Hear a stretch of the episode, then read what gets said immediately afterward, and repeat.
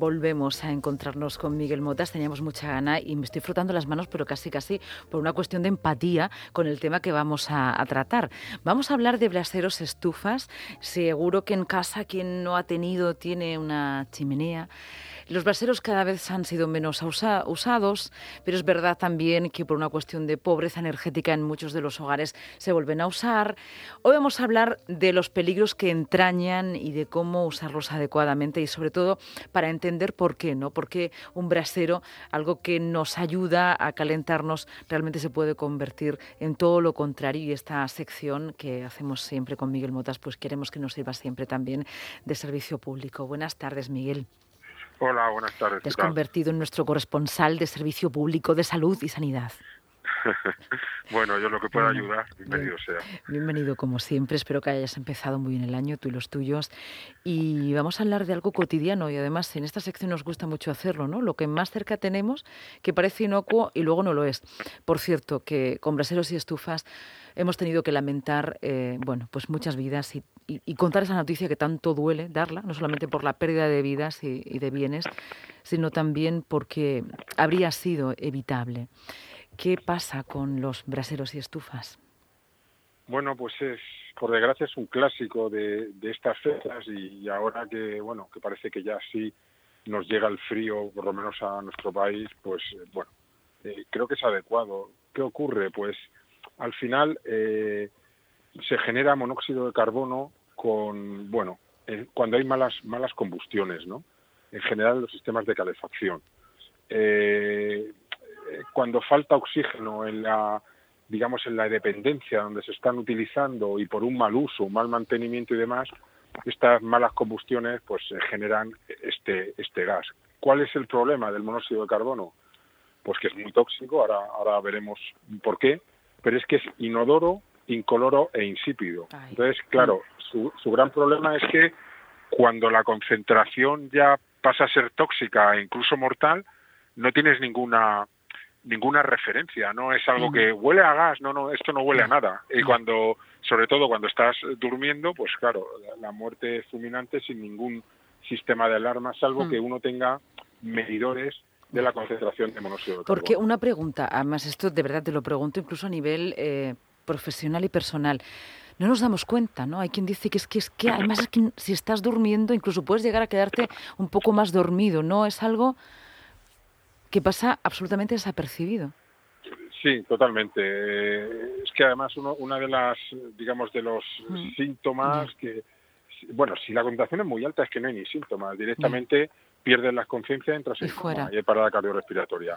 Pero en concentraciones no tan sumamente altas, pues se da una somnolencia, mareo, eh, cierta propensión como al vómito, pero son, como ves, síntomas muy leves, muy, muy, pero muy generales. Mm. Eso nadie puede eh, sospechar que, claro, decir, bueno, esto puede ser, puede pensar otro, un montón de cosas, ¿no? Entonces, bueno, si, se, si es alguien que tiene una calefacción en esta, en esta época y demás, lo que se recomienda es rápidamente mover de la zona, que es donde está esa concentración, ventilar, abrir y ventilar, que rápidamente se, se, disipe y luego, por supuesto, llamar al 112, trasladar a la persona para que rápidamente le den oxígeno y, y se pueda revertir. Porque lo, que, ¿por qué, ¿por qué es tan, tan problemático? Resulta que esta molécula, el monóxido de carbono, tiene 200 veces más afinidad por la, por la hemoglobina de los glóbulos rojos que el propio mm. oxígeno. ¿Sabes? Los glóbulos rojos son rojos porque tienen hemoglobina y esta proteína lo que hace es transportar el oxígeno. Nosotros respiramos, el oxígeno pasa de los pulmones a sangre, esta proteína coge al oxígeno y lo lleva a los órganos y nos da oxígeno a todo, a todo el organismo.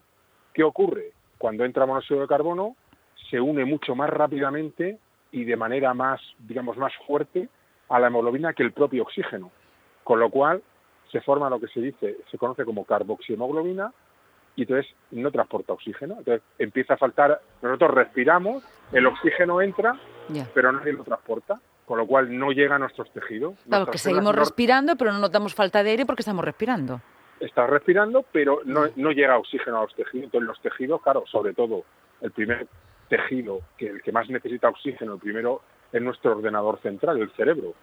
Entonces, claro, falta oxígeno al cerebro, de ahí viene ese mareo, ese tal, pierde la conciencia, temblores, convulsiones, coma.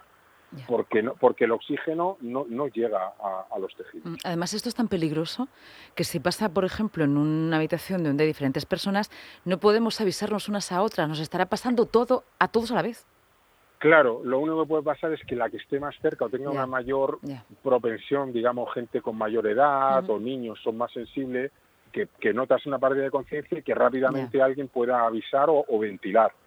Pero, pero claro, en una misma dependencia todo el mundo va a estar con un gran riesgo de intoxicación, mm. lógicamente. Eh, has hablado, estás hablando de braseros y estufas, no quiero dejarme fuera algo que también te lo quería eh, comentar, porque con la calefacción de los coches pasa muy parecido, especialmente si uno está en el coche con la calefacción, el coche en marcha y sin ventilación. Esto también ha traído eh, grandes problemas y, bueno y grandes accidentes. Sí, en, los coches, bueno, en general, por, por, cerrar un poco el tema, son mm. sistemas de ventilación, de, calefacción que utilicen combustibles vegetales, carbón, leña, pellets. Esos, eh, mucho cuidado. Entonces, ¿qué, ¿qué hay que hacer antes de que se me pase y hablamos de los coches?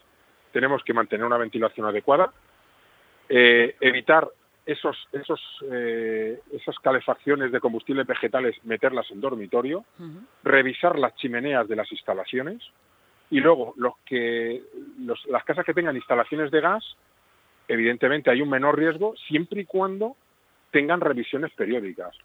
Una calefacción por gas que la instalación no se revisa cuando creo que la frecuencia es como mínimo una vez al año, puede, puede haber un problema, ¿de acuerdo?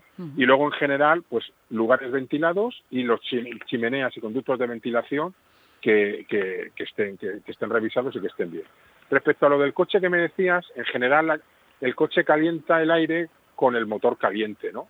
Pues pasa el conducto de aire, pasa cerca del motor que está a gran temperatura y entra aire caliente. Entonces por ahí no vendría problema.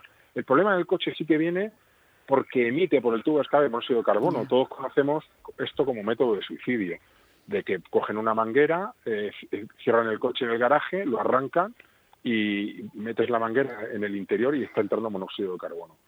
Entonces, eh, al margen de, este, de, este, uso tan, tan poco recomendable, siempre que tengamos un coche arrancado en un espacio cerrado, mucho cuidado, hay que ventilar porque se acumula ese monóxido de carbono. Ahí es donde vendría el peligro. Un coche en funcionamiento en un espacio cerrado, nosotros dentro del coche o dentro de ese espacio si no ventilamos puede haber un gran problema. Vale. Por lo tanto, ventilación y especialmente cuando estamos hablando de los combustibles eh, vegetales, igual que haya un poco de, ventilación en los hogares.